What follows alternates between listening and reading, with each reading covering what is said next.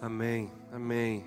Gostaria que vocês que estão aqui, você que está em casa também nesse momento, colocasse a mão nos seus ouvidos nessa hora, em nome de Jesus. Coloque as mãos sobre os seus ouvidos. Pai, nessa noite, eu quero liberar uma palavra, Deus, sobre cada um que está aqui, sobre cada um que está em casa uma palavra, Deus, de libertação, uma palavra, Senhor, de sintonia com aquilo que o Senhor tem para falar aos nossos ouvidos e corações nessa noite.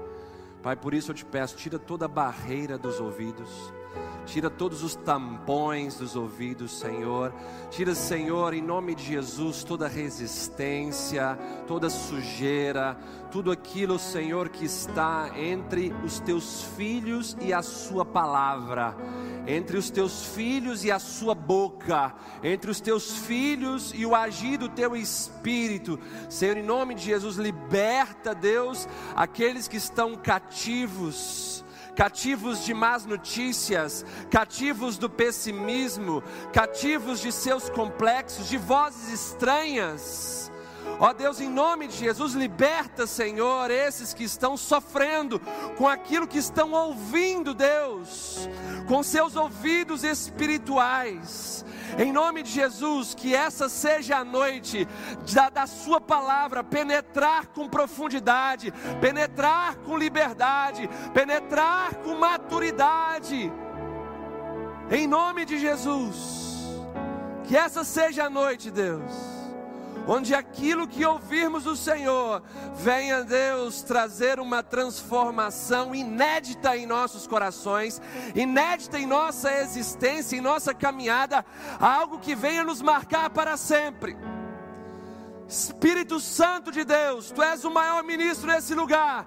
Essa igreja te serve, essa igreja te reverencia, essa igreja te respeita. Por isso, nessa noite, faça uma obra, uma obra que venha trazer avivamento pessoal, avivamento coletivo, avivamento familiar, mudança de cenário.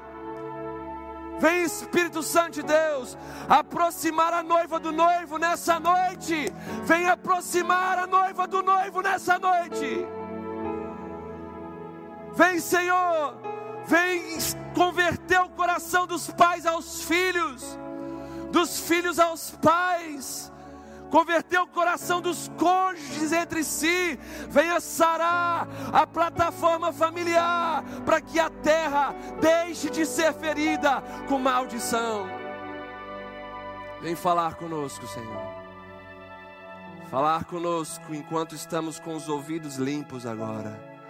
Vocês que estão orando comigo, ouvidos limpos ouvidos limpos. Coloque a sua mão no seu coração, você que está em casa também, diga bem alto comigo nessa noite assim: Senhor Jesus, aqui está o meu coração, e ele está pronto para te ouvir,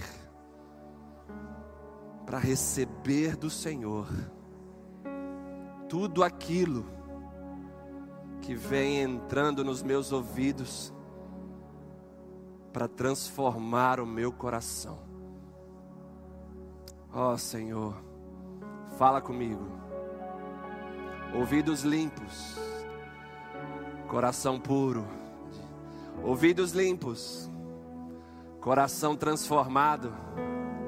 Ouvidos limpos, coração pronto a receber do fogo do alto que transforma e me marca para sempre. Aleluia. Glórias ao Senhor Jesus. Abra sua Bíblia comigo em Lucas capítulo 24. Lucas capítulo 24, a partir do verso de número 44.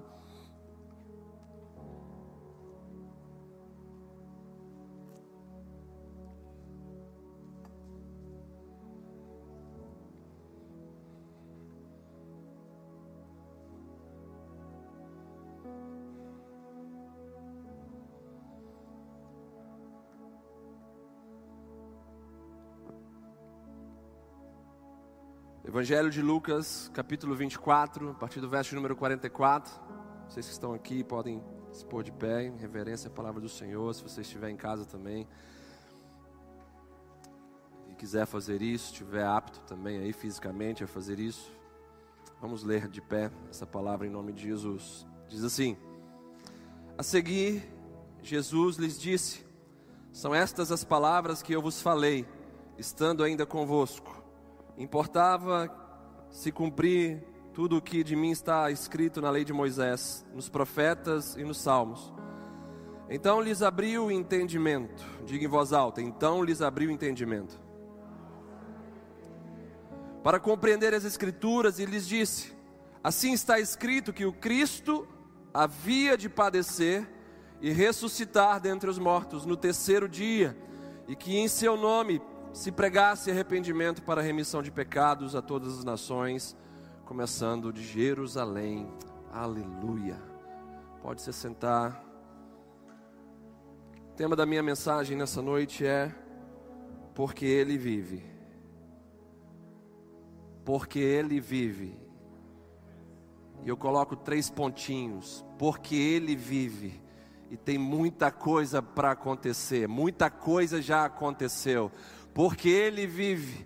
E a igreja tem provado de algo sobrenatural há dois mil anos, porque Ele vive e nenhuma de Suas palavras caiu no chão, e porque Ele vive, nenhuma de Suas promessas falhou, e porque Ele vive, nada do que saiu da boca dele voltou vazio. Porque Ele vive, uma esperança raiou no coração do ser humano um novo mundo de oportunidades, de possibilidades se abriu diante de mim, diante de você, porque Ele vive. Eu estou usando essa cruz vazia que mostra claramente que Jesus não ficou na cruz para ser comido por bichos. Ele ressuscitou ao terceiro dia e vivo está à destra de Deus Pai Todo-Poderoso. Ele entrou sozinho na batalha ele sabia que ninguém mais poderia enfrentar seu inimigo. Ele deixou seu trono e a sua glória. Ele sabia que ninguém mais poderia ir para aquela missão. Por isso ele vestiu a camisa do time perdedor, do nosso time, do time do ser humano sem Deus, e aceitou o grande desafio. Ele veio a este mundo para buscar e para salvar, porém, ninguém poderia imaginar que o único jeito dele vencer a grande batalha seria pela sepultura. Então, eles o puseram em sua tumba. Eles acharam que tinham selado a sua destruição, mas ele se levantou ele ressuscitou e hoje vivo está. E aqui nessa igreja, nessa noite, na sua casa que teme e serve ao Senhor, Ele está presente em espírito e em verdade. Na peça teatral chamada Salomé de Oscar Wilde, Herodes, revoltado com a ressurreição de Jesus, Exige então dos seus servos, questionando duramente: onde está esse homem que ressuscitou? E então o cortesão responde para ele: Ele está em todo lugar, meu senhor, e é muito difícil encontrá-lo. Aleluia. Esse é o poder daquele que ressuscitou e vive para sempre. Aleluia. Louvado seja o teu nome, Senhor Jesus. O Senhor da igreja, o Senhor da minha vida. Você pode dizer isso em voz alta? Senhor Jesus, tu és o Senhor da minha vida, da minha casa, da minha família. Tu és o Senhor dessa igreja. Diga em voz alta agora: Tu és o Senhor ressuscitado Tu és o Senhor, glorificado. Aleluia, aleluia. Conforme lemos em Lucas 24, 44 ao 47, Jesus, após ressuscitar, ele se encontra com os discípulos e algo que me traz muito sabe, encorajamento no coração é que Jesus, por três vezes, ele se encontra com os discípulos e por três vezes ele fala a mesma coisa com os discípulos. E ele fala a seguinte expressão: paz seja convosco. Paz seja convosco não é um fantasma que está diante de vocês, mas é aquele que venceu aquilo que vocês jamais poderiam vencer. Paz seja convosco, fiquem tranquilos. O Rei dos Reis voltou para reinar com todo o poder e toda a sua glória. O Rei dos Reis voltou para estabelecer o seu reino em primeiro lugar no coração do homem, para depois reinar sobre toda a terra paz seja convosco. Não deem ouvidos para os seus inimigos, não deem ouvidos para a dor, para o sofrimento na carne de vocês, porque eu já levei em meu corpo todas as suas enfermidades, todas as suas chagas, todos os seus sofrimentos foram colocados sobre mim, e eu já conquistei um corpo glorificado como meu para todos vocês. Paz seja convosco, igreja, no meio dessa pandemia. Paz seja convosco, jovem que está com medo de enfrentar o mercado de trabalho. Paz seja com você, meu irmão, que está com uma enfermidade hoje. Paz seja com você, casal, que está enfrentando uma turbulência. Paz seja convosco porque o Senhor Jesus na cruz do Calvário trouxe para mim e para você todas as respostas às interrogações da nossa alma. Aleluia! Louvado e engrandecido seja o nome do Senhor. Ele veio a esse mundo. Ele viu o nosso sofrimento. E ele venceu aquilo que não poderíamos vencer. Ele veio, ele viu e ele venceu. Ele veio a esse mundo e viu algo terrível. Veio a um mundo em caos. Veio a ouvir o pedido de socorro da humanidade. Veio a ouvir o grito da alma do ser humano. Ele veio para servir e se compadecer de mim, de você. Ele veio como aquele que respondeu à indagação de Isaías: A quem enviarei, quem há de ir por nós? Não existia mais ninguém para vir e fazer o trabalho que somente Jesus poderia fazer. E não está escrito isso, mas ele se prontificou. Eis-me aqui, envia-me a mim. Ele veio para nos substituir na cruz do Calvário. Ele viu, como eu disse, uma realidade terrível. Ele nos viu mortos em nossos delitos e pecados, conforme diz Efésios capítulo 2, do verso 1 ao 3. Ele nos viu perdidos como ovelhas sem pastor. Nos viu andando segundo o curso desse mundo e vivendo como filhos da ira. Sabe, o que me toca muito é saber que Jesus, quando veio esse mundo, ele olhou para nós, raça humana, ele viu pessoas, sabe, em, em um estado é, deplorável. Ele viu pessoas enfermas, e ele olhou para essas pessoas enfermas e disse: são as enfermidades dessa pessoa que eu vou levar sobre mim para que ela possa ser curada. Aí ele foi mais um pouco para frente e viu outras pessoas sobrecarregadas, encurvadas, prostradas.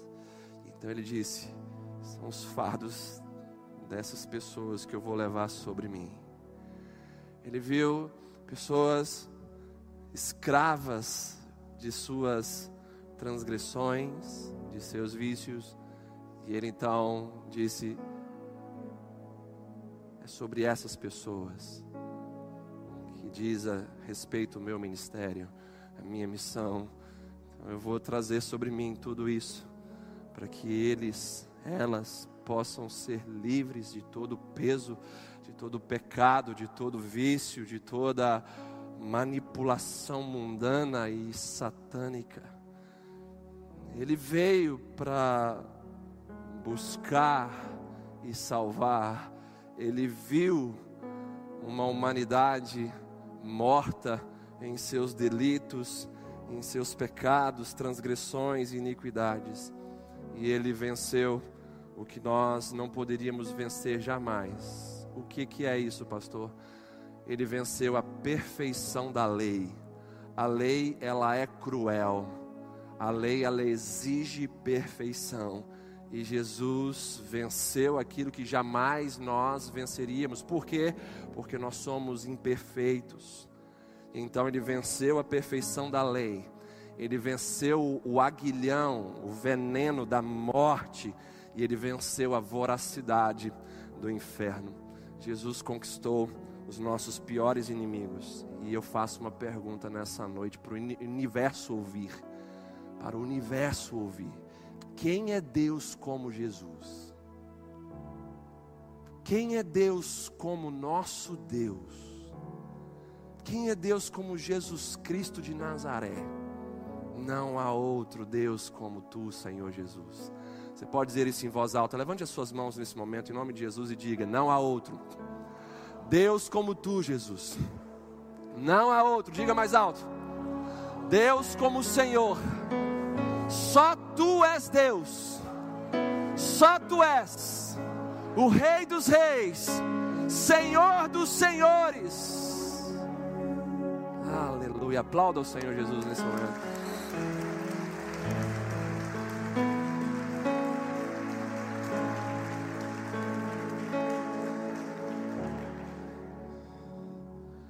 olharmos para a vida, a morte e a ressurreição de Jesus, nós temos diante de nós os três pilares do Evangelho. Eu quero que você preste muita atenção nisso nessa noite, quando nós olhamos para a morte, para a ressurreição, para a vida de Jesus, nós temos diante da gente os três pilares do Evangelho. O que é o Evangelho, pastor? O Evangelho são as boas novas de algo que aconteceu no passado e que mudou completamente o nosso presente e o nosso futuro. Amém? Esse é o Evangelho. São as boas novas do que ocorreu lá atrás, quando Jesus veio a esse mundo, morreu e ressuscitou, e isso tem implicações diretas no nosso presente e no nosso futuro. O primeiro pilar do Evangelho é que Jesus nasceu de uma virgem, da Virgem Maria. Jesus ele veio ao mundo em carne, em carne e osso, como eu e você. E ele veio pelo poder sobrenatural do Espírito Santo de Deus. Isso nos faz, pela fé, caminhar no sobrenatural, porque nós não servimos a um Deus natural, nós servimos a um Deus sobrenatural, ok? Então nós acessamos a essência de Deus sobrenatural e temos então a condição de caminharmos dentro desse sobrenatural, porque Jesus, ele veio sobre um poder sobrenatural do Espírito Santo em seu nascimento. O nascimento de Jesus nos revela então a possibilidade de nascermos de novo não da carne ou sangue, mas nascermos do Espírito, pelo poder do Espírito Santo de Deus que habita em mim, que habita em você, que é o selo então daquilo que Deus realizou em nós, da obra salvífica que Cristo executou perfeitamente. Então, esse é o primeiro pilar do Evangelho, é que Jesus nasceu de uma virgem. O segundo pilar é que Jesus morreu na cruz por nós. Ele nos substituiu, ele levou sobre si os nossos pecados, e isso então nos leva a negar a nós mesmos e a abraçar um estilo de vida de renúncia, ok? Quando eu olho para o nascimento de Jesus, então eu tenho possibilidade de nascer de novo, de nascer do Espírito. Quando eu olho para a morte de Jesus, no meu lugar, então eu olho para um estilo de vida de cruz, um estilo de vida de renúncia para tudo aquilo que a minha carne quer fazer que não agrada ao Senhor e que não está ligada à vontade do nosso Pai. Quando nós olhamos para a morte de Jesus, o seu ápice certamente foi a sua última declaração na cruz do Calvário. Você se lembra qual foi a última declaração de Jesus na cruz do Calvário? A última declaração dele foi: está acostumado. Em grego, isso tem uma palavra especial que é tetelestai. Essa é uma palavra de vitória. Todo o cumprimento profético sobre Jesus antes da sua morte estava nessa frase, tetelestai. Tetelestai tem três significados básicos. O primeiro significado de tetelestai é missão cumprida. Quando um pai encarrega a seu filho de uma tarefa, o filho, ao concluir essa tarefa, chega para o pai e diz: Tetelestai, está terminado, meu pai, o trabalho que o Senhor me deu para fazer. Foi, foi isso que Jesus fez ao cumprir a lei por nós e a morrer em nosso lugar. O segundo significado básico dessa palavra, dessa expressão, tetelestai, é o resgate definitivo. Quando um devedor ia pagar um débito saldando toda a sua dívida, a promissória então era carimbada com esse dizer: Tetelestai, está pago, completamente pago. Quando Cristo ele foi à cruz do Calvário, ele rasgou o escrito de dívida que era contra nós e o que era esse escrito de dívida, pastor? O escrito de dívida tinha em sua essência a ira de Deus e a nossa condenação. Ele então rasga esse escrito de dívida que era contra nós, carimbando com seu sangue e encravando naquela cruz. O que não podíamos fazer, Cristo fez por nós. Por isso, hoje nós estamos quites com a lei de Deus agora já não há nenhuma condenação para aqueles que estão em Cristo Jesus. Aleluia! Agora já não há nenhuma condenação para aqueles que estão em Cristo Jesus. Quantos livres estão aqui nessa noite? Digam amém. Quantos livres estão em casa? Dê um glória a Deus aí no seu lugar. Não é esse mundo que vai me condenar.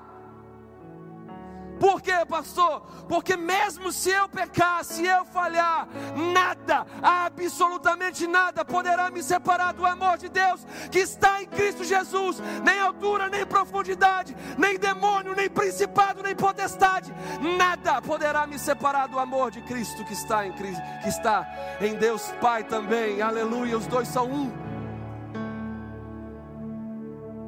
Se tem amor, tem perdão. Se tem perdão, tem restauração. Se tem restauração, tem nova oportunidade. Se tem nova oportunidade, então eu tenho motivação para viver a minha vida sem ficar pensando no meu passado. Tetelestai significa missão cumprida. O Pai deu Jesus como filho obediente, executou e disse: está consumado. Tetelestai significa resgate definitivo. Jesus pagou a dívida que era contra nós, e toda a infinita justiça de Cristo foi depositada em nossa conta. Hoje nós somos aceitos pelo Pai pelo depósito que Cristo fez na nossa vida, pelas vestes de justiça que Ele conquistou para que eu e você pudéssemos usar. Tetelestai, por último, em seu significado básico, significa posse permanente e, de, e definitiva.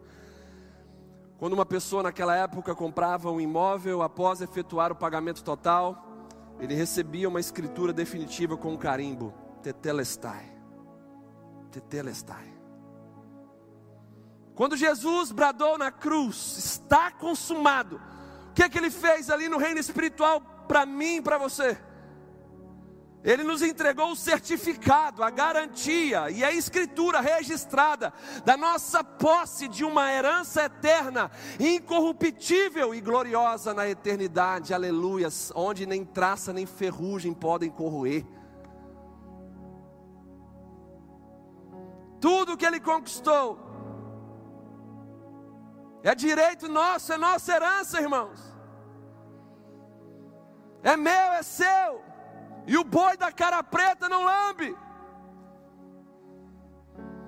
Tetelestai significa missão cumprida. resgate definitivo, posse permanente e definitiva. Esse é o segundo pilar do Evangelho. O primeiro é Jesus nasceu de uma virgem, o segundo é Jesus morreu na cruz por nós.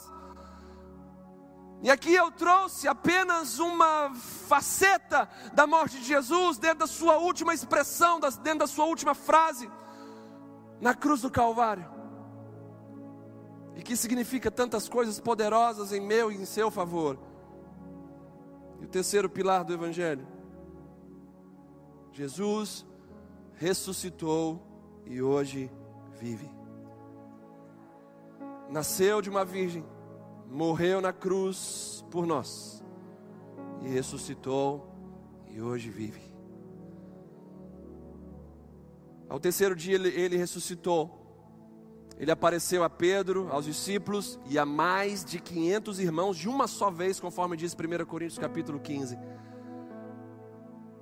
Isso nos faz então ressignificar nossas lutas, nossos sofrimentos, as nossas dores que estamos enfrentando no presente. E assim nos possibilita acreditar num amanhã glorioso. Porque Ele vive, posso crer no amanhã. Levante suas mãos porque Ele vive. Temor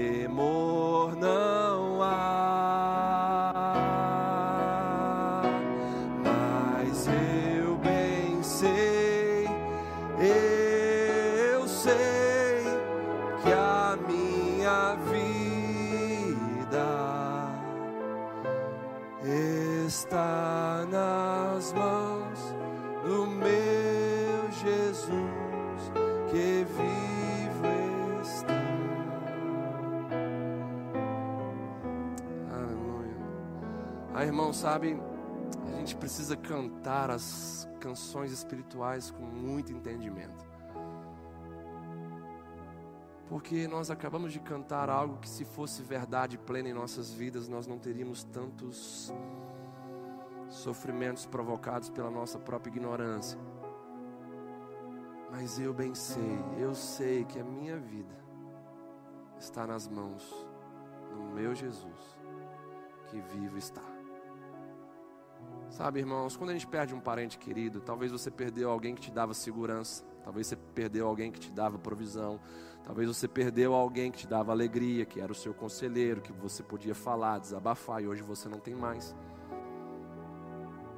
você fica dentro de um luto que, se você não tratar à luz das Escrituras, à luz da dependência de Deus, você fica bloqueado, você fica travado, você fica prejudicado. Você fica vivendo uma vida pisando em ovos. Mas quando você sabe que aquele que é o centro da sua vida, o Senhor do seu coração, a âncora da sua alma, morreu, mas ressuscitou, você não pode mais viver travado, você não pode viver mais bloqueado, porque Ele é a sua provisão, Ele é o seu conselheiro, maravilhoso conselheiro, amém? Ele é a sua alegria, Ele é a sua força, Ele é o suprimento de todas as suas necessidades. Então a gente não tem razão para viver uma vida insegura, a gente não tem razão para viver uma vida medíocre, conhecendo Jesus, porque nós servimos a um Deus vivo, que não apenas escuta a nossa voz, mas fala com a gente, que recolhe as nossas lágrimas e deposita num jardim ao nosso respeito num livro ao nosso respeito, num memorial ao nosso respeito, como diz as Escrituras.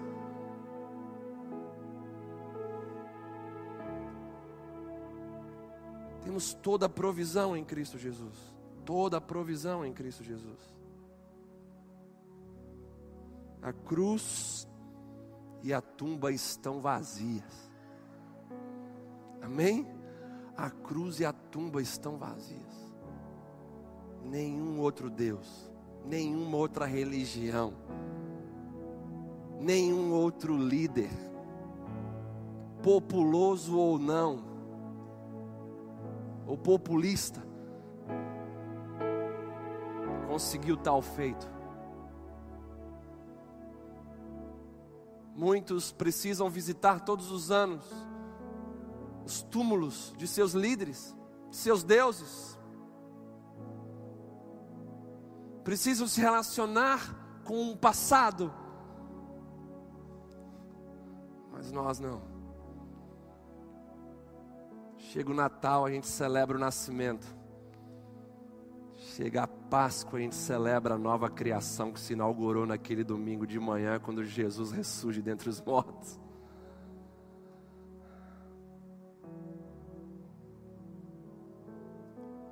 1 João 1,7 diz: Se andarmos na luz, que luz? A verdade que gera vida, como Ele na luz está. Temos comunhão com o seu corpo e nutrição no seu corpo, e o seu sangue nos purifica de todo pecado. Vamos caminhar nessa luz, desse entendimento, dessa verdade que gera vida assim como Ele está na luz, num ambiente que Ele gera vida o tempo inteiro em favor dos seus.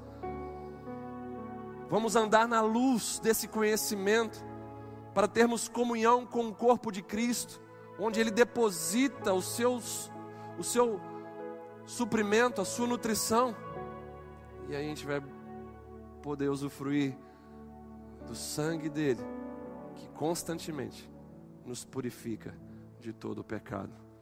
Porque sujo, porque limpo, melhor dizendo, não é aquele que nunca se sujou, mas diante da realidade bíblica, é aquele que sempre se lava todos os dias no sangue do Cordeiro Santo de Deus. Amém? Os dois primeiros pilares, eles são bastante divulgados e cridos pela cristandade mundial. Mas o terceiro pilar é o mais defasado, tanto em divulgação clara quanto em crença ativa. Esse fato de que o terceiro pilar ele é bem defasado no meio da cristandade, cristandade mundial é, é comprovado pelo comportamento de boa parte da igreja, que muitas vezes tem condutas que mostram que parecem que estão servindo a um Deus que morreu, que não está vivo mais. Viver diante da história é diferente de viver perante o feitor da história. Viver de emoções é diferente de caminhar por convicções. Boa parte da igreja ao redor do mundo, caminha apática, indiferente, fria e morna, porque vive como se Jesus tivesse morto mesmo, há dois mil anos atrás, porque vive como se Jesus não tivesse ressuscitado. E aí a gente vê inúmeras atitudes e condutas de irreverência, de desrespeito, de falta de temor, de falta de fé falta de confiança, falta de esperança. Nós não adoramos a um Deus morto. Nós não adoramos a uma imagem de escultura vazia de vida. Nós não adoramos a lendas. A grande diferença que a gente tem em relação às outras religiões é que o nosso redentor vive e por fim ele vai retornar para estabelecer em mim e você a realidade dele em seu corpo glorificado. Aleluia. O nosso Redentor continua escrevendo a história. Ele é o autor e o consumador da nossa fé. Ele começou a escrever a história da nossa caminhada com Ele, e Ele vai terminar de escrever a nossa história de fé. Então Ele está nesse exato momento fazendo isso, Ele está trabalhando, pelo Seu Espírito, Ele está trabalhando em nós como construtor, executando uma obra de santificação até o dia que Ele voltar. Jesus está vivo, está bem, está atuante em nosso favor. O nosso redentor vive. e está vindo em breve trazer o resultado final da nossa salvação, que é a nossa glorificação em Suas asas. O memorial de hoje, Ceia do Senhor, um grande memorial, uma das ordenanças cristãs, ele não é um velório, não é um memorial para a gente ficar lamentando. Não se trata de nós lembrarmos de uma pessoa que morreu apenas, mas se trata de uma celebração àquele que está vivo para sempre. Portanto, celebre Jesus nessa noite. Celebre Jesus aí na sua casa nessa noite, em nome de Jesus. A gente precisa celebrar nos momentos certos. E hoje é tempo de celebrar. Porque a gente tem que comemorar aquilo que Jesus fez e continua fazendo em mim e você. E assim, quando a gente celebra, a gente produz alegria no coração do Pai. Porque o Pai olha para nós e vê bem assim: puxa vida, eles amam meu filho, eles estão gratos pelo que, pelo que meu filho fez, eles estão adorando meu filho. E aí, quando o Pai fica alegre, a alegria do Senhor se transforma em força para mim e para você. Então, produz alegria no coração do Pai, celebrando o que o filho dele fez e continua fazendo por nós e através de nós. Quando Jesus ele foi reconhecido vivo pelos discípulos que vinham no caminho de Maús, um texto que está lá em, em Lucas capítulo 24, eu te convido a abrir aí, vamos ler rapidinho, Lucas capítulo 24, verso de número 13. Lucas 24, verso 13.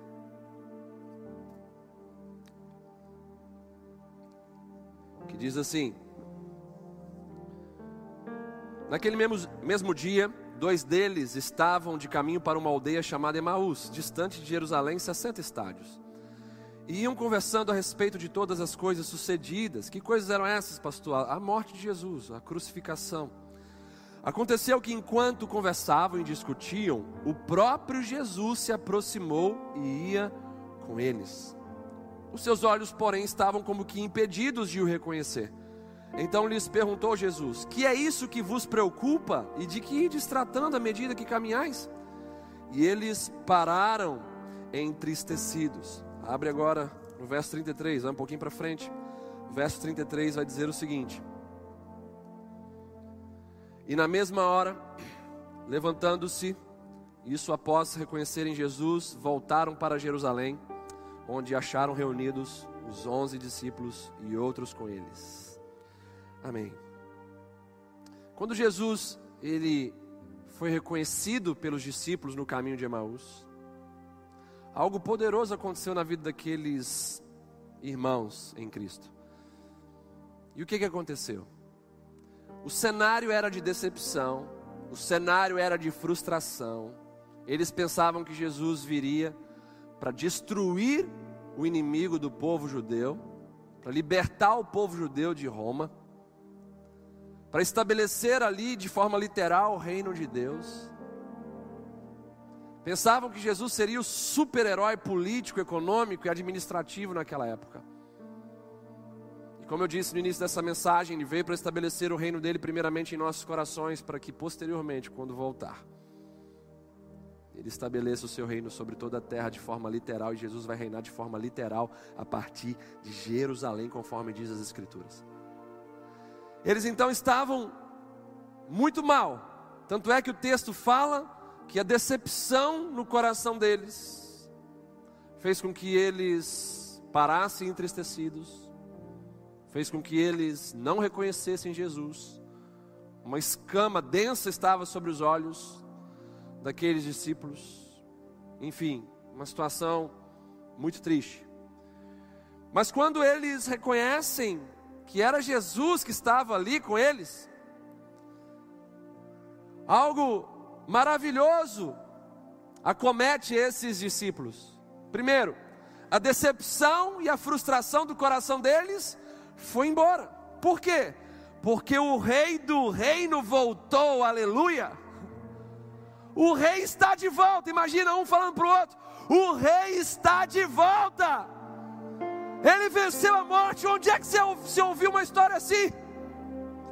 De um Deus que falou e cumpriu exatamente. Segundo, as escamas caíram e a visão espiritual voltou. Um novo mundo se abriu para eles. Por quê? Porque agora para eles a morte não tem mais a última palavra. Perseguiram, açoitaram, humilharam, espancaram, mataram. Mas a morte não teve a última palavra no nosso Jesus. Ele está aqui de volta com a gente.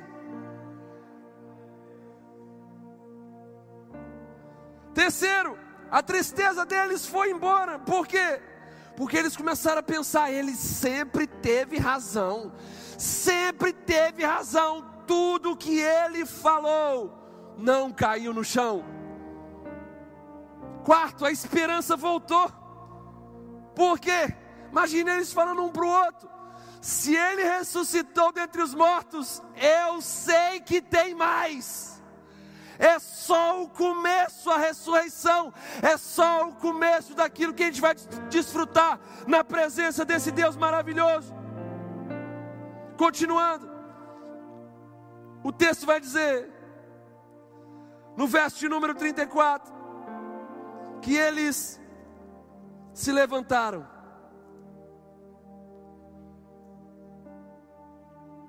Na verdade,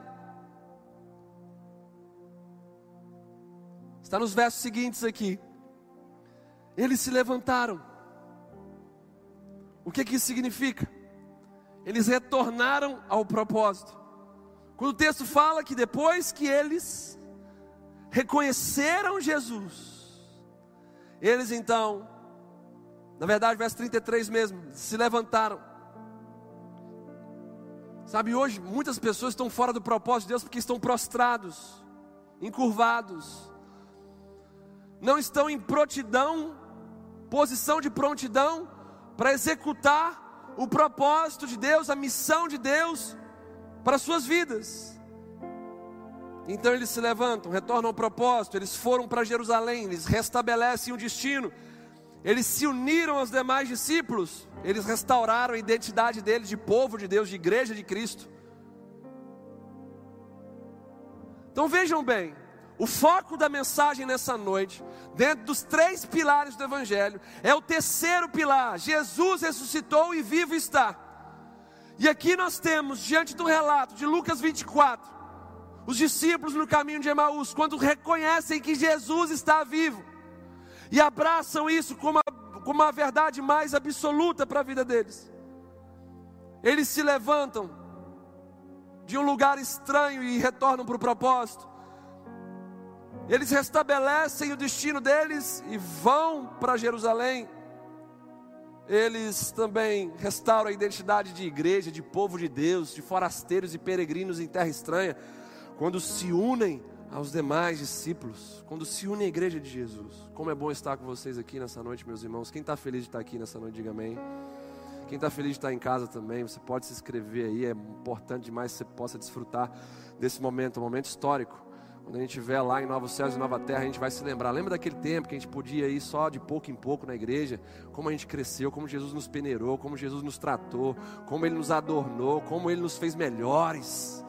Como foi assim maravilhoso podermos adorar a Deus de uma forma muito mais intensa do que antes, porque adorávamos com saudade, saudade da casa. Quem está com saudade da casa de Deus aqui? Quem está com saudade do povo de Deus? Vocês que estão em casa, nós estamos com saudade de vocês também. Em breve nós vamos estar todos juntos aqui e muito melhor do que isso será em novos céus e nova terra, onde a adoração vai ser coletiva com crentes de todo mundo adorando ao Rei dos Reis.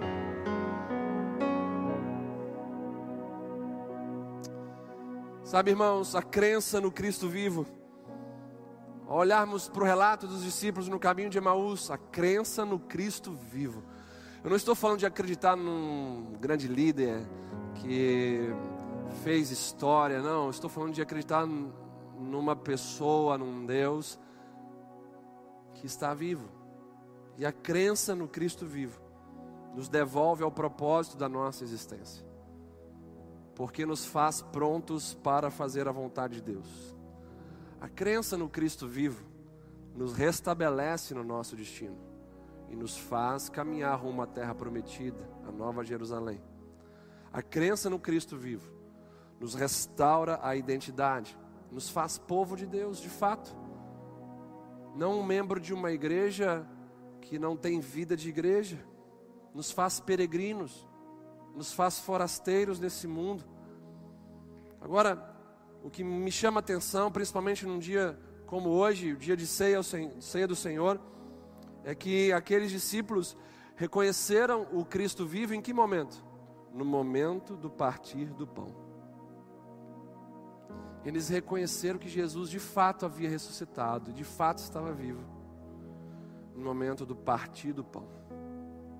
Num momento como o nosso, onde o pão é compartilhado na ceia do Senhor.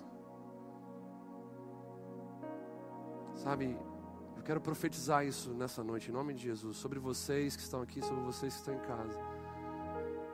Que no partir do pão dessa noite, uma nova experiência com Cristo virá sobre a sua vida, sobre o seu coração.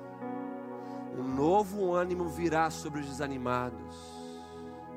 Uma nova unção virá sobre aqueles que estão precisando de capacitação.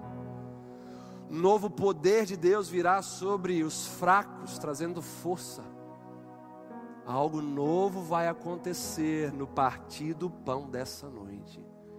Em nome de Jesus, aqueles que creem, digam amém. O texto vai dizer, em Lucas 24, 30 e 31, e aconteceu que quando estavam à mesa, tomando ele o pão, abençoou-o, e tendo-o partido, lhes deu. Então se lhe abriram os olhos, e o reconheceram.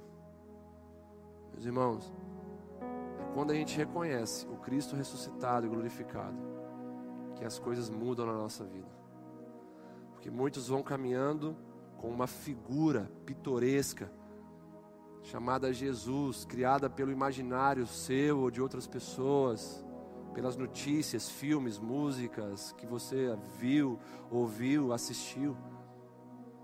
Quando você se depara com um Cristo verdadeiro, ressuscitado, glorificado, a sua vida de fato ela vai encontrar um novo rumo a partir daí. Hoje é dia de nós renovarmos a nossa fé em Jesus. Hoje é dia de nós renovarmos a nossa esperança. Dia de renovo da fé, dia de renovo da esperança Hoje é dia de renovarmos o nosso temor, o nosso relacionamento com Deus, a nossa reverência. Hoje é dia de nós experimentarmos algo novo de Deus e que esse novo de Deus seja sólido e sustentável em mim e em você. Isso só vai acontecer quando nós tivermos comunhão com Cristo, não como parte de uma denominação religiosa mas como parte do seu corpo, como parte da sua igreja, como parte da sua noiva. Reconhecemos o Cristo vivo. Ao olharmos, continuarmos olhando aqui para esse texto de Lucas 24, a gente reconhece o Cristo vivo, preste muita atenção. Quando nós ouvimos a Sua palavra, pastor, por que, que você orou então pelos tampões, pelos nossos ouvidos? Exatamente por causa disso. Porque é quando a gente ouve a palavra, que a gente começa a reconhecer que nós estamos nos relacionando com alguém vivo e não com uma imagem religiosa. Nós reconhecemos o Cristo vivo quando ouvimos a Sua palavra. E aí eu quero trazer para a minha paráfrase aqui, Apocalipse 3:20, a carta de Jesus à igreja em Laodiceia. Quando ouvimos a Sua palavra, a gente reconhece o Cristo vivo. Se alguém ouvir a minha voz, diz o texto de Apocalipse 3:20. Reconhecemos o Cristo vivo quando sentimos um ardor no coração, como os discípulos no caminho de Emaús sentiram, e abrir a porta, diz o texto de Apocalipse 3:20. Se alguém ouvir a minha voz e abrir a porta, Reconhecemos o Cristo vivo quando o trazemos para dentro da nossa casa espiritual. Não foi isso que os discípulos fizeram? Eles constrangeram Jesus que ia passando por eles a entrar com eles para dentro da casa. Reconhecemos o Cristo vivo quando o trazemos para dentro da nossa intimidade, da nossa casa espiritual. E continuando no, na minha paráfrase aqui com Apocalipse 3:20, e entrarei em sua casa. Reconhecemos o Cristo vivo quando nós ceamos com ele. Quando nós ceamos com ele, nós temos a oportunidade de experimentar o mesmo que aqueles discípulos experimentaram. E aí o texto vai dizer em Apocalipse 3:20: "E cearei com ele e ele comigo". Ou seja, vai haver uma troca. Vai haver uma troca. Uma troca de vida, uma troca de emoções. Porque ele vai cear com a gente e nós com Ele. Nós desenvolveremos um relacionamento com Ele e reconheceremos Ele como Cristo vivo, que está olhando para nós, falando com a gente, tocando em nós, cuidando da gente, moldando o nosso coração. Então, mais uma vez, só para você guardar isso, a gente vai reconhecer Jesus como vivo, ressuscitado, glorificado, quando a gente ouvir Sua voz. Não um versículo de dois mil anos atrás, mas a Sua voz atual. Se alguém ouvir a minha voz e abrir a porta, entrarei em sua casa e cearei com ele e ele comigo.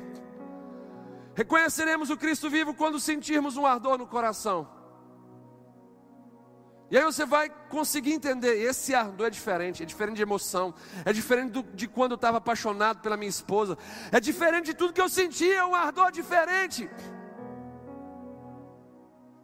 Reconheceremos o Cristo vivo quando o trouxermos para dentro da nossa casa espiritual e quando cearmos com Ele, tivermos comunhão com Ele. O processo de reconhecimento do Cristo vivo começa com o ouvir da palavra e termina na mesa, na ceia do Senhor. Essa é uma noite de comunhão. Essa é uma noite de nós termos comunhão com o Cristo vivo. Não é um memorial como velório, é um memorial celebrando a vida de alguém que está conosco. Amém? Então nós vamos nessa noite em nome de Jesus intensificar o nosso relacionamento com Cristo, porque a ceia do Senhor é para aqueles que reconhecem que Ele está vivo. Vou falar mais uma vez: a ceia do Senhor é somente para aqueles que reconhecem que de fato Ele está vivo. Quando uma pessoa morria na cruz nos dias de Jesus, vou contar isso aqui que é algo interessante. Quando uma pessoa morria na cruz nos dias de Jesus, ela não tinha o direito de ser sepultada num túmulo familiar, assim como ocorreu com o próprio Jesus. A pessoa que morria na cruz naqueles dias era sepultada como uma pessoa amaldiçoada. Por isso que naquela época eles tinham o costume de quando a pessoa não morria logo, eles quebravam a perna para que ela pudesse morrer rapidamente, porque quanto mais tempo ficasse ali, mais maldição o povo judeu acreditava que gerava, que espalhava sobre a terra. Então tinha que ser sepultada logo.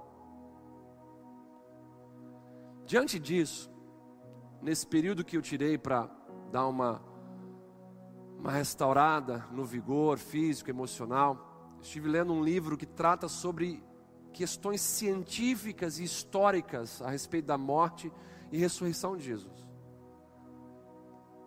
Falando dos costumes naquela época, e o autor ele chega na seguinte conclusão: a única razão para alguém acreditar em quem havia sido crucificado era porque essa pessoa havia ressuscitado dos mortos. Surgiram outros messias, entre aspas, ali aos judeus. Mas ninguém ressuscitou.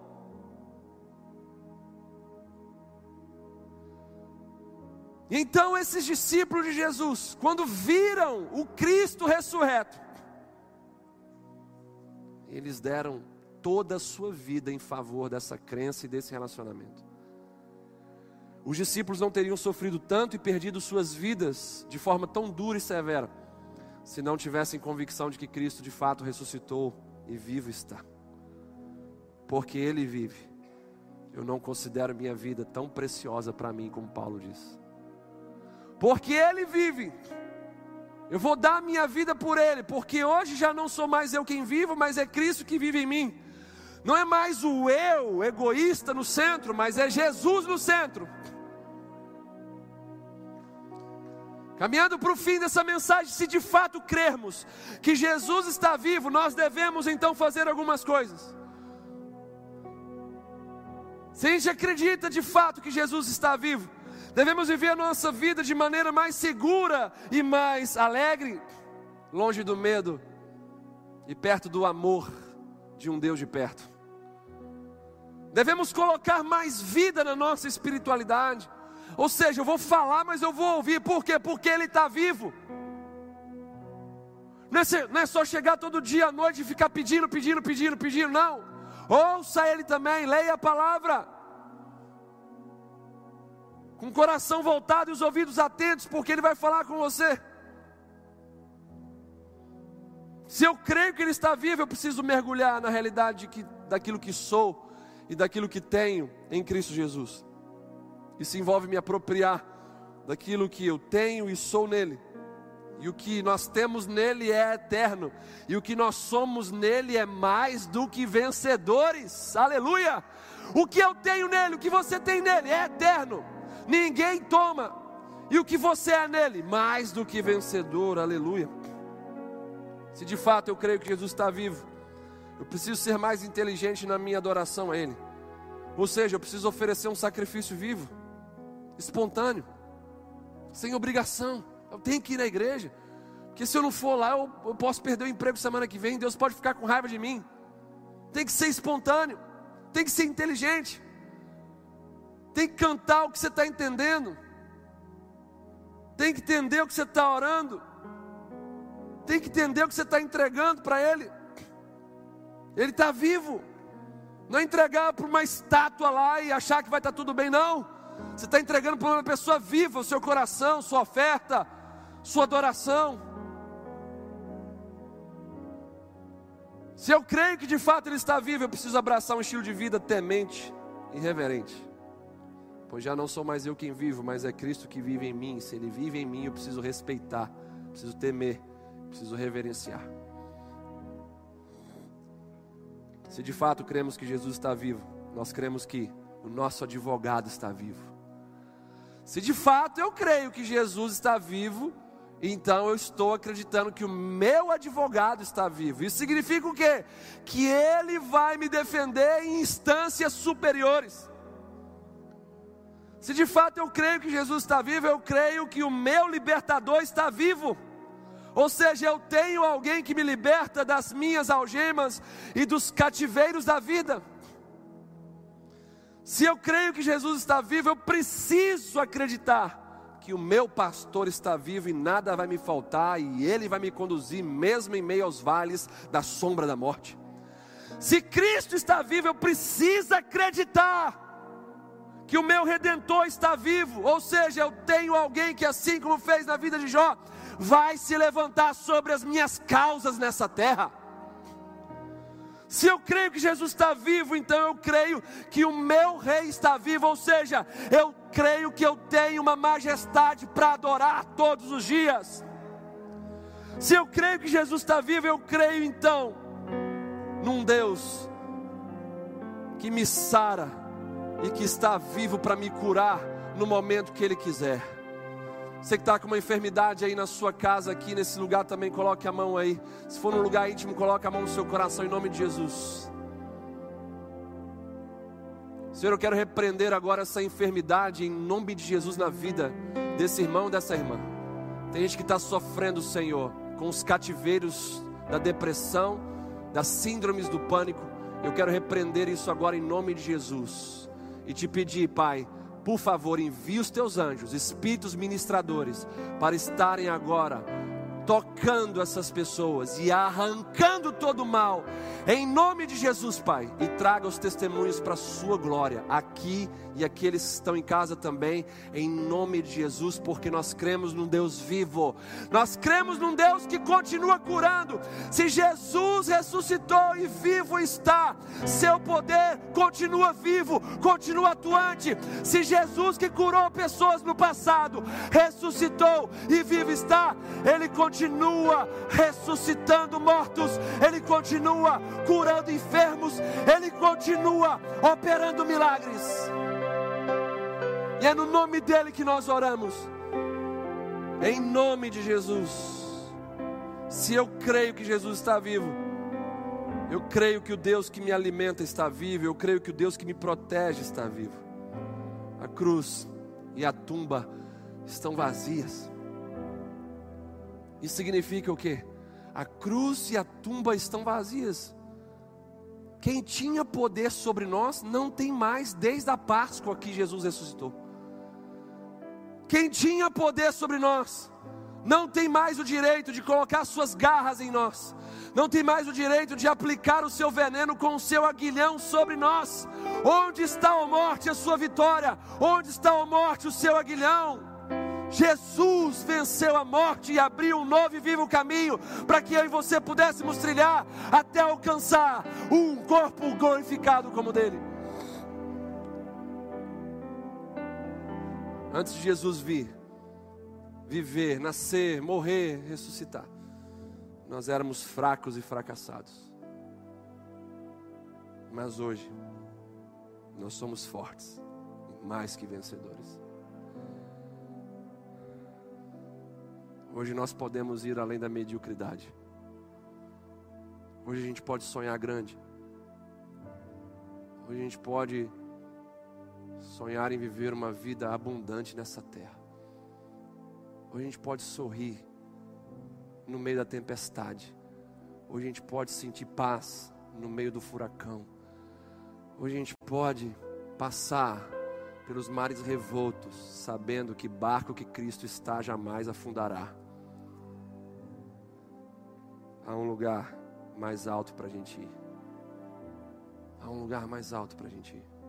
Os três pilares do Evangelho precisam estar em harmonia. Hoje nós investimos no terceiro pilar para que a nossa construção não seja revelada frágil pelo fogo das provações.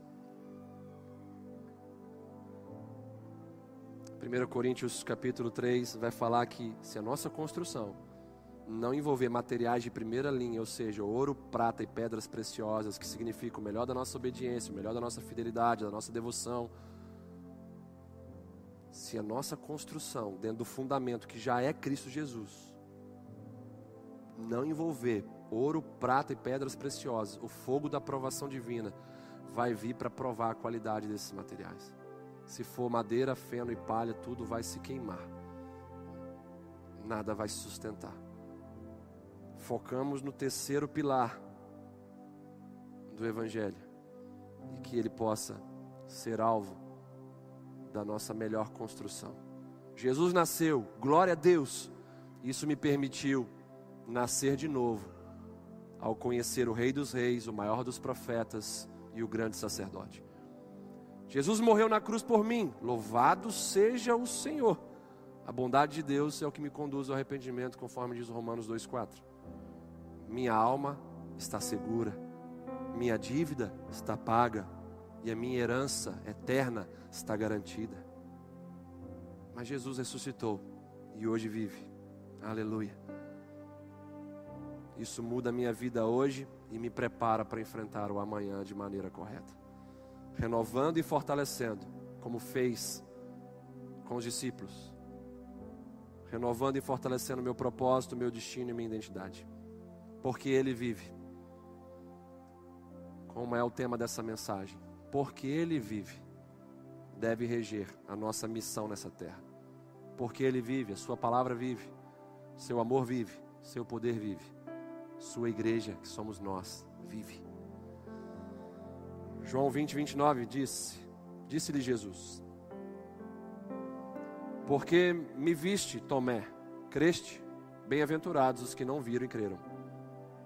Qual é a diferença entre nós e os discípulos de Jesus. Se pegarmos essa ótica que Jesus desenvolveu com Tomé, nós somos mais, bem-aventurados do que aqueles discípulos. Sabe por quê? Porque a gente nunca viu Jesus fisicamente e eles viram. Mateus 5,8 vai dizer: Bem-aventurados os puros de coração, porque verão a Deus. Como é que a gente pode ver Deus então em espírito, com os olhos do nosso coração? Se a gente guardar o nosso coração, porque é dele que procedem as fontes da vida. E assim veremos o Senhor em sua glória e majestade e viveremos com ele para sempre. Coloque sua mão no seu coração. Pai, obrigado pela sua, pela sua palavra. Meu Deus, precisamos desenvolver hoje esse terceiro pilar. Precisamos crer de fato que o Senhor ressuscitou e está vivo. E que isso possa mudar a nossa vida hoje e nos preparar para o amanhã.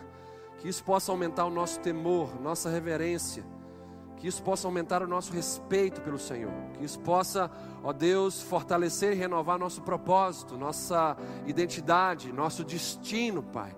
Como tu fizeras ali no coração daqueles discípulos que estavam tão mal no caminho de Emaús. Que essa palavra possa produzir frutos eternos, Senhor. Possa preparar pessoas para a eternidade. E, ó Deus, nesse momento, queremos abençoar e consagrar esses elementos. Aqui nessa mesa e na mesa do teu povo que está em casa. O pão, o cálice, o suco de uva.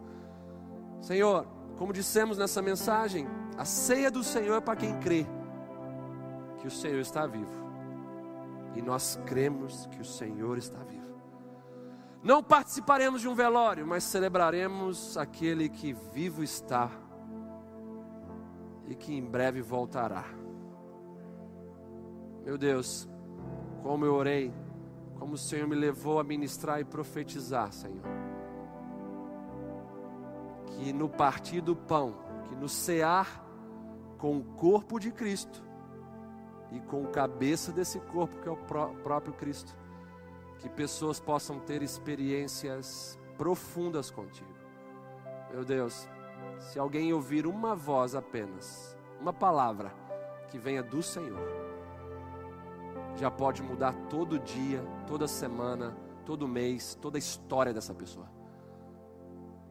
Ó oh, Senhor, nós, como teu povo, só temos uma maneira de sermos respaldados, que é pelo teu sobrenatural. Respalda-nos com teu sobrenatural. Concede à tua igreja, à tua noiva, Jesus, experiências sobrenaturais contigo. Experiências que fujam da religiosidade, que fujam das superfícies, das margens, que entrem no centro, que entrem, Senhor, num lugar de intimidade, num lugar, Senhor, onde o teu povo ouça, sinta, perceba o Senhor de maneira clara, de maneira palpável, de maneira poderosa. Em nome de Jesus. Abençoe os adolescentes, jovens, crianças, Senhor. Eu sinto que eles estão curiosos, meu Deus, que essa curiosidade, Senhor, se transforme em sede e em fome de justiça. E que eles possam ser plenos e fartos, saciados pelo Senhor nessa noite. Em nome de Jesus. Consagramos o pão que simboliza o teu corpo, ó Cristo, e, os, e o cálice com o suco de uva que simboliza o teu sangue. E nós queremos reafirmar ao comermos e bebermos dessa mesa a nossa continuidade no seu corpo, na sua igreja em nome de Jesus. Examine-se, pois, o homem a si mesmo, e depois disso, não corra da ceia, mas participe, mas coma. É a palavra de Deus para nós. Examine-se agora. Há algo que Deus não possa te perdoar? Coloque isso diante do Senhor.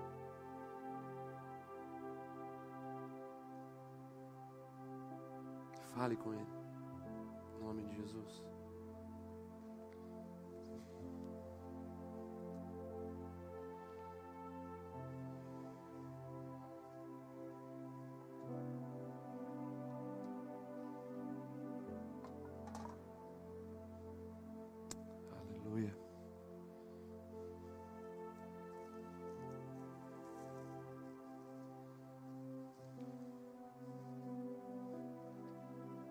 Nesse momento, você que está aqui, se coloque de pé.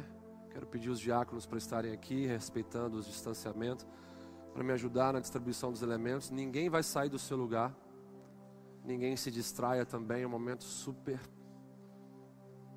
precioso. E você vai receber aí, e ninguém vai comer e nem beber antes que todos peguem e a gente dê os direcionamentos, ok? Então, os diáconos vão levar até vocês. Nós temos três setores aqui, pelo menos. Temos quatro com o pastor Everton. Isso. Um, dois, três, quatro, cinco. Você vai receber aí. Podem ir juntos, né? Pra... Isso.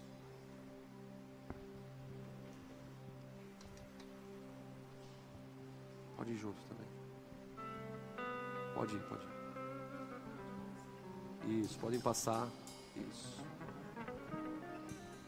Lembrando que as crianças, conforme nós temos aqui como prática nessa comunidade, nós cremos que das tais é o reino dos céus, conforme o próprio Jesus disse, e não impediu as crianças de virem até Ele. Esse é um momento de muita intimidade com Cristo.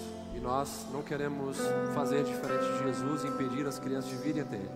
Porém, nós orientamos os pais para que expliquem para os seus filhos o significado desse momento. Se vocês se sentirem bem, podem trazer as, os seus filhos a esse momento, mas não peguem os elementos para eles.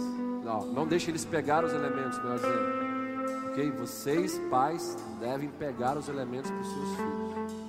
Certo? Amém? Pegando aí, você pode já fechar o seu olho, pode cultivar aí é, esse momento. Em casa também nós queremos abençoar os elementos que estão em suas mãos, vocês que estão em casa, o pão, o cálice. Se eu não orei, eu quero abençoar agora em nome de Jesus e consagrar esses elementos que estão aí com você em casa. Você pode ficar preparado aí. Quando todos nós pegarmos aqui e dermos a direção, a gente vai comer e beber juntos,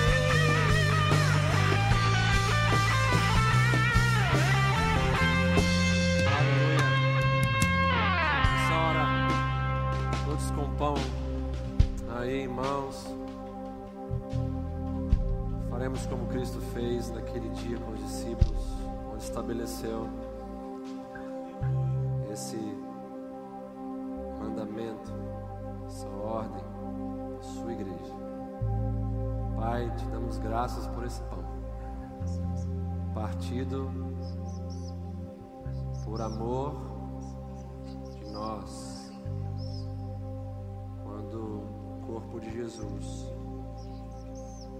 fora traspassado, moído, pisado, agredido. O castigo que ele recebeu nos trouxe paz. Senhor, assim como nós em nossas casas agradecemos pelo alimento que o Senhor nos dá à mesa e pedimos para que o alimento seja bênção para nós, para o nosso organismo. Eu venho te pedir nessa noite, diante de um alimento tão carregado de memória, memória santa, memória poderosa. Eu venho te pedir, Senhor, em nome de Jesus. Traz cura para aqueles que vão comer e beber da sua mesa. Traz cura, Senhor. Traz a cura do câncer. Traz a cura, Senhor, da depressão. Traz a cura, Senhor, da alma inquieta, ansiosa, da mente acelerada. Traz a cura do medo. Traz a cura do Covid-19. Traz a cura, Senhor, da hepatite. Traz a cura, Senhor, dos problemas de coluna. Tu és poderoso para curar qualquer enfermidade. E é com ações de graças nós reconhecemos o corpo de Jesus, que recebeu o castigo que nos trouxe paz. E nessa hora comemos todos, lembrando de Jesus e lembrando do poder de Jesus. Todos comamos o pão.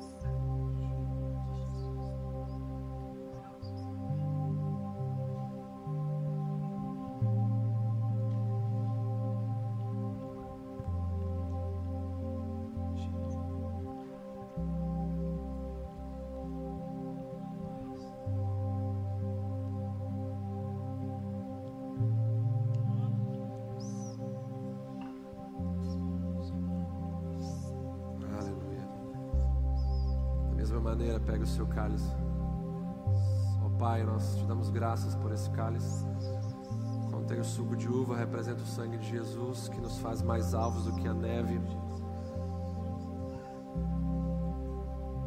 O maior e mais poderoso detergente da humanidade. Tem poder para lavar e purificar toda sujeira. Eu te peço também, Pai, junto com a gratidão minha da, da tua igreja, que ao ingerir esse suco, que ele possa fazer bem apenas, não para nossa memória que nos traz esperança, mas que possa fazer bem para os nossos corpos físicos, emocionais e espirituais. Traz cura, Senhor. Traz renovo, traz experiências. Em nome de Jesus.